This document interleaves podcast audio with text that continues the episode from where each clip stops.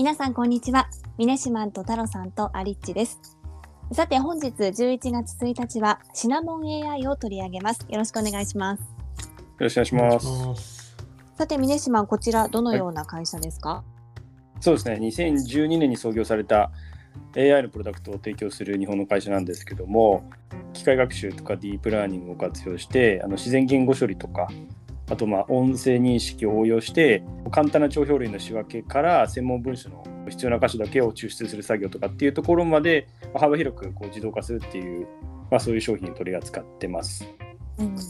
具体的にはどんなサービスがあるんでしょうか？そうですね。大きく3つあるんですけどまず最初がフラックススキャナーっていうものでとフォーマットがバラバラな、まあ、書類の内容を読み取るっていうもので例えばあの契約書とかの要点抽出だったりまあと請求書、まあ、これもまあ会社によってだいぶ違うと思うんですけど、まあ、登録とかと場合によって手書き文書の読み取りってこともやってくれるというところです。で2つ目があのロッサボイスっていうものでこちらにあの音声認識が入ってくるんですけどこちらが音声認識と自然言語処理をこう組み合わせた業務のサポートっていうところで、まあ、例えばあの議事録の作成とかですね。あとコールセンター業務のサポートっていうことで、まあ、通話内容のデータ化っていうところで大事なのは結構専門用語とかもちゃんと認識してくれるというところです。うん。はい、具体的に何だろう。こういったのを使う会社ってどういったところになるんですか？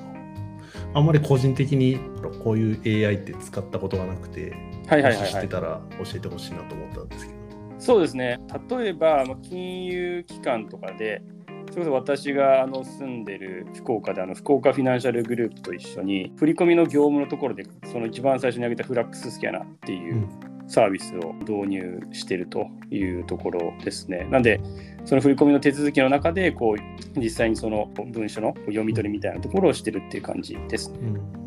ホームページ見てみると顧客結構国内の大企業多いですね。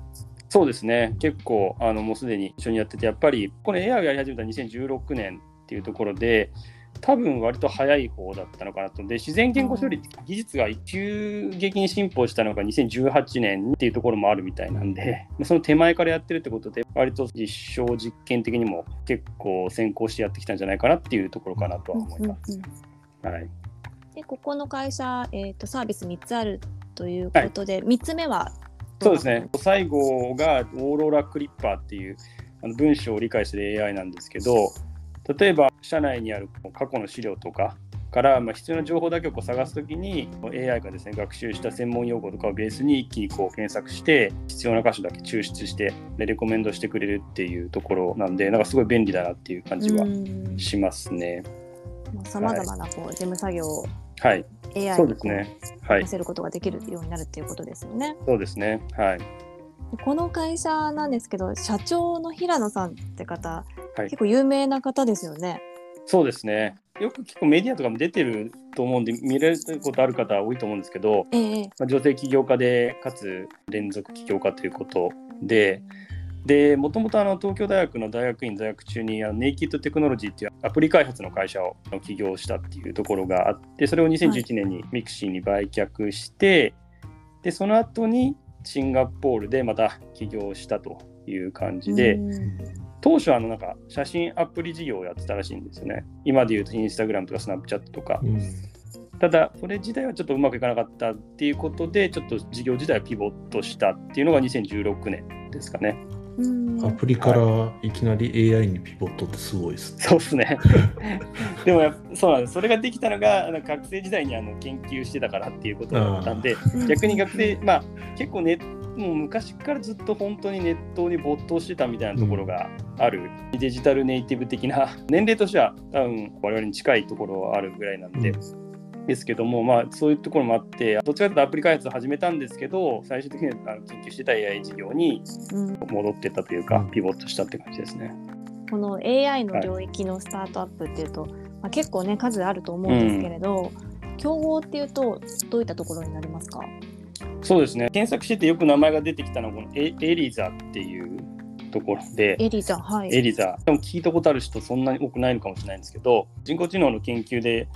あの有名でテレビでもよく出てくる東京大学の松尾豊教授という方がいらっしゃるんですけどその方の研究室からスピンオフされて起業されたの会社なんですけど大きく2つ事業があって需要予測と自然言語処理っていうのをやってるんでちょっと自然言語処理のところはやっぱり重なっ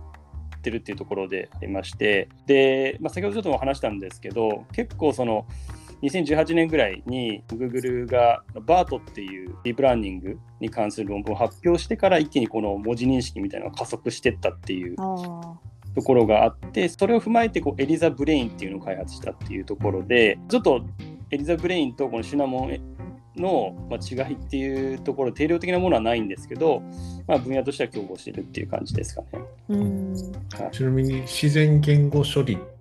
て単語出てきたんですけど AI の中で自然言語処理以外って何かあるんですか？あそうですね。AI の中だとやっぱり画像認識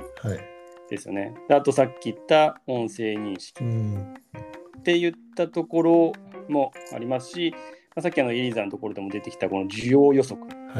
っていうところですね。はいはい、こういったところ、まあいろいろありますね、うん、はい。実際この会社自体は汎用的に使える AI をまあ開発して提供してるだけで、企業からまあ受託みたいな形で作ってるわけではないんですかね。ビジネスモデル自体ってどうなってるそうですね、やっぱり業種によって全然違うってこともあるんで、さっき言った金融機関だったりとか、他にもいろいろあるんですけど、それぞれに合わせてあの一緒に開発していってるっていう感じになります。汎用的な、一応基本的にはそのさっき言った3つのベースのそのプロダクトっていうのはあるんですけど、当然読み込むデータの種類も全然違うっていうこともあると思うんで、それぞれに合わせてっていうところはあると思いますね。はい、このシナモン AI の優位性っていうのはどういったところだと見てますか？はい。そうですね、まあ、結構早くから海外人材に目をつけたっていうか、まあ、あのこの先ほど言ったの、まあ、平野社長がですね、まあ、そもそもシンガポールで起業して、海外で事業をやりたいって思いが非常に強かったってこともあるみたいなんですけど、いろいろこうやってるうちに、ベトナムであのすごい優秀な、そういう AI、IT 関連人材を発見したっていうことをきっかけに、ベトナムで100人以上を超える、まあ、AI リサーチャーを抱える、まあ、ラボみたいな、そういった拠点を今構えていると。いうところで、だから日本でいうと東大とか東工大レベルの人材が揃ってるってことなんで、なんかすごくこう優秀な人たちを、まあ、それなりにこう束ねてるという形なのかなと思ってます。で、あと、平野さんがですね、2012年に創業して、4年間ぐらいあのだいぶ失敗を重ねて、結果ピボットして AI に事業を始めたんですけど、まあ、アジア新興国の人材を生かすっていうこともそうですし、相当エクスキューションができる経営者なのかなっていうところもあるので、要はあの最後までやりきるっていうところがあると思う。ので、採用する企業側としては結構安心感あるんじゃないかなっていうふうには思いますね。これベトナムにその開発拠点を置いてるっていうことなんですけれど、はい、このアジアの新興国ってこういう分野のレベルって高いんですか？あなんかそうみたいですね。まさにその私もこれベトナムに拠点を構えてるっていう時に最初見た時にあそうなんだと思ったんですけどやっぱりさっき言った通り日本で言うとやっぱり東大とか東工大のレベルって、うん、日本であの実際に雇用するとなると競争も激しいかなっていう感じがするんですけどそういうレベルだとベトナムだとそもそもその国の政策として例えば台湾もそうらしいんですけど STEM って言って、まあ、人材を育てるっていうのを国を挙げてやってるってこともあってそういう人材が揃ってるということみたいですね。うん、今後の期待については？どう見てますか？そうですね。基本的にさっきまあ挙げた3つのプロダクトっていうのはもう当然法人向けで単純にそのプロダクト提供するだけじゃなくて一緒になって作り込んでいかなきゃいけないものだと思うんでなかなか個人向けっていうのは出てこないとは思うんですけど結構サブスクリプションベースとかで使えるものがあったらいいなみたいなところは個人的な期待としてあって、例えばあの仕事のために過去に読んだ専門書とか結構あると思うんですけど、まあ、内容を忘れたりするんでそういったところをこう全部こう読み込んで例えばそのもう一回 要約してくれるとか、まあ、自分が物理的にこうハイライト入れたところだけ 拾って、うん、なんとなく自分が分かるようにまとめてもらうとかなんかそういうことができるようになってきたらいいなっていうのはちょっと思ってますね。うん。はい、確かになんか結構個人向けでも需要があるのかなって感じもしますけど、うん、タムさんどうですか？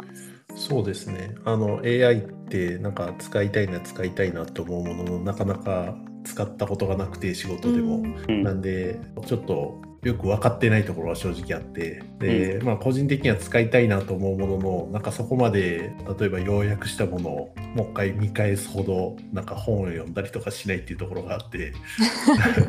実際はなんかどうやって使うのかなっていうところは、はい、あの個人的にはすごい疑問を持ちつつなんだろう、うん。AI っていうのを、まあ、あの見てるような感じですね。いろんな意味で AI ってすごい使えるんだろうなって思いつつ会社の規模が大きくなってたりとかしてとかあとは専門領域が広まっていったりとかすると、まあ、こういったのがあるとすごいいいんだろうなっていうのは感じますね。うん。うんですね。そうですよね。なんか今ちょっと思ったんですけど、やっぱりその結構その